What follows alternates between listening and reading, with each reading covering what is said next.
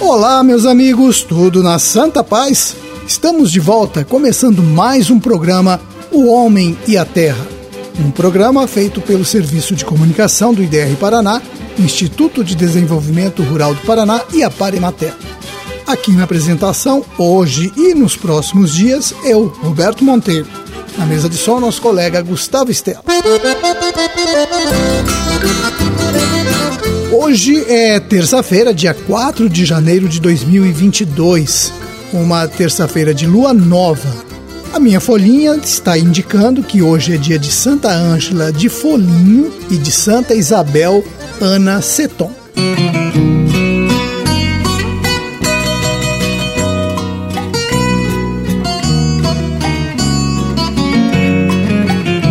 Gente, o Brasil sempre foi um modelo para o mundo quando se fala num sistema público de vacinação. Várias doenças, como a paralisia infantil e o sarampo, deixaram de ser um problema sério justamente por causa das campanhas de vacinação.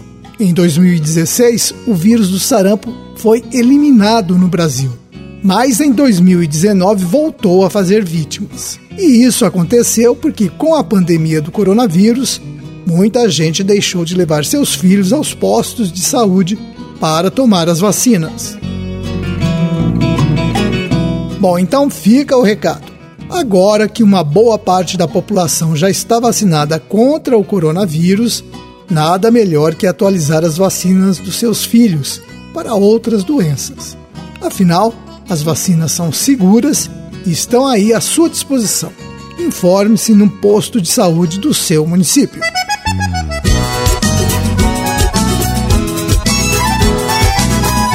E hoje a previsão do tempo é com Fernando Mendonça Mendes, do Cimepar. Tudo bem, Fernando? Olá, tudo bem, tudo certo. Como é que está a previsão do tempo para esta semana? Bom, as condições atmosféricas na região do Paraná, de maneira geral, continuam com teor de estabilidade, ou seja, propensão a chuvas que, principalmente entre os períodos das tardes e à noite, são maiores. Além disso, é, nós temos, além dessa condição de instabilidade numa atmosfera que tem taxa de umidade, que está aquecida, né, no caso, há também o deslocamento de um, uma nova frente fria que que começa na noite de terça-feira para a madrugada de quarta, avançando mais o eixo mais instável dela, no caso, né, pelo oceano, e favorece que a quarta-feira tenha um ambiente de instabilidade um pouco mais organizado, um pouco mais significativo, possibilitando algum temporal que, porventura, que pode ser mais forte. Tá? Alguma situação localizada, isso pensando em termos de Paraná. Então essa tendência ocorre. Né? Da quarta para quinta-feira, o sistema já avança em direção a São Paulo, em direção ao sudeste do país. E como é que ficam as temperaturas? Bom, até o meio da semana, até a quarta-feira, vai ficar mais abafado. Tem essa tendência de ficar mais abafado à medida também que nós vamos ter a aproximação desta frente fria. Segunda e terça-feira, o aquecimento ocorre, do período da manhã para a tarde. Em algumas regiões faz bastante calor, como no norte e no oeste. Sul, região metropolitana, esquenta também. Os valores podem se aproximar à casa dos 30 graus. E de quinta para sexta-feira, daí a gente completando o período da semana, depois do deslocamento da frente fria ameniza um pouco, atenua um pouco o panorama de instabilidade, né? mas não é descartado completamente alguma situação de chuva, porque ainda ocorre alguma presença de umidade na atmosfera, o que possibilita né, evento localizado. Essas chuvas que você falou aí, a partir de amanhã são mais intensas ou são pancadas isoladas? Não, com a aproximação da frente a gente pode ter eventos de chuva que venham a ser mais severo, né? Então é normal, porque nós já estamos num ambiente estável, com o deslocamento da frente, é, potencializa um pouco a possibilidade de alguma chuva mais forte. Então tem que ficar atento à questão de eventos de chuva que podem ser mais fortes. A princípio eles podem ocorrer em qualquer região do estado, na quarta-feira. Tá bem, Fernando, muito obrigado pela sua participação. Tá aí, minha gente, vamos esperar que essas chuvas cheguem mesmo a partir de amanhã em todo o estado. O cultivo de fumo já foi uma atividade importante para muitas famílias paranaenses, principalmente mais ao sul do estado. Mas ao longo dos anos, a atividade vem perdendo espaço. Primeiro, porque a indústria tabageira vem reduzindo a procura por fumo, E segundo, porque muitas famílias procuram outras alternativas, já que o fumo dá muito trabalho. A exposição aos agrotóxicos também contribui para que muita gente, aos poucos, substitua o fumo por outras culturas. Foi o que aconteceu com Diogo Manosso, de Ivaí. Ele lidava com o cultivo de fumo há mais de 10 anos, mas sempre quis trabalhar com a produção de alimentos. Com a orientação dos técnicos da Prefeitura e do IDR Paraná, ele começou então a cultivar morango, primeiro no solo, no plantio convencional. Depois, ele passou a fazer o cultivo suspenso. Hoje, o plantio de morango do Diogo ocupa 2.500 metros quadrados e ele usa produtos biológicos para combater as pragas e doenças.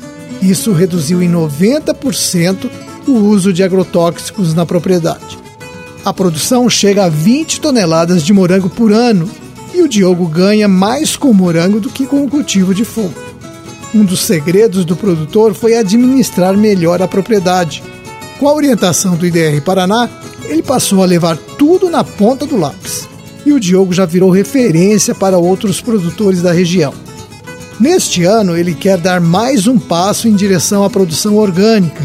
O Diogo vai começar produzindo as mudas neste sistema. Mas a ideia é, no futuro, tornar o cultivo totalmente orgânico. O Diogo está de olho neste mercado que paga melhor pela produção. No município de Pinhão, a produtora Angelita Aparecida Fresque Surcamp foi a primeira da Regional de Sanidade Animal de Guarapuava a ter sua propriedade reconhecida como livre da brucelose e tuberculose. As duas doenças atingem bovinos e provocam grandes perdas, principalmente para a produtividade leiteira. A família Surcamp tem 13 hectares e mantém 52 cabeças de vacas, e desse total, 33 são lactantes. Do total da produção, 180 litros vão para uma agroindústria de queijos da família e os 370 litros restantes são entregues num laticínio da região. Segundo a Angelita, as orientações dos técnicos do IDR Paraná e da Agência de Defesa Agropecuária do Paraná, ADAPAR, foram fundamentais para a melhoria da produção e conquista da certificação. A Angelita quer em breve vender os queijos que ela produz em todo o estado. Por isso esse certificado é tão importante. Olha, a brucelose e a tuberculose são doenças de grande importância em saúde pública porque elas passam para as pessoas e animais.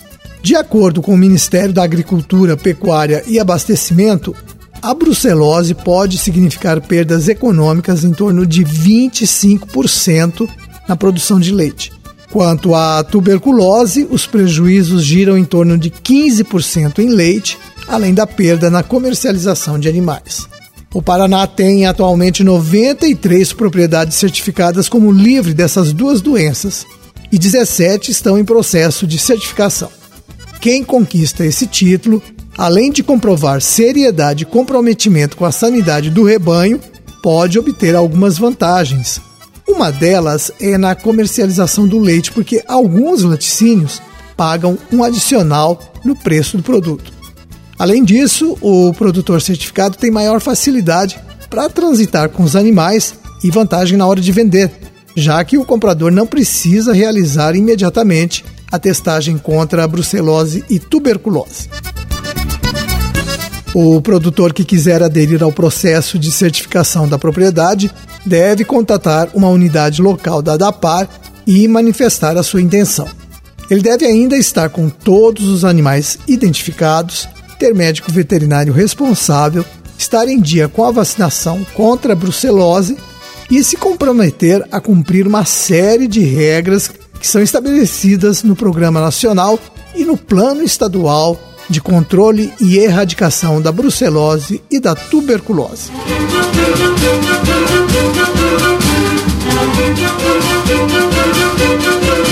Bem, minha gente, era este o nosso recado de hoje. Eu deixo aqui um forte abraço a todos vocês e amanhã estaremos de novo neste mesmo horário para mais uma apresentação do seu programa O Homem e a Terra. Até lá, tchau!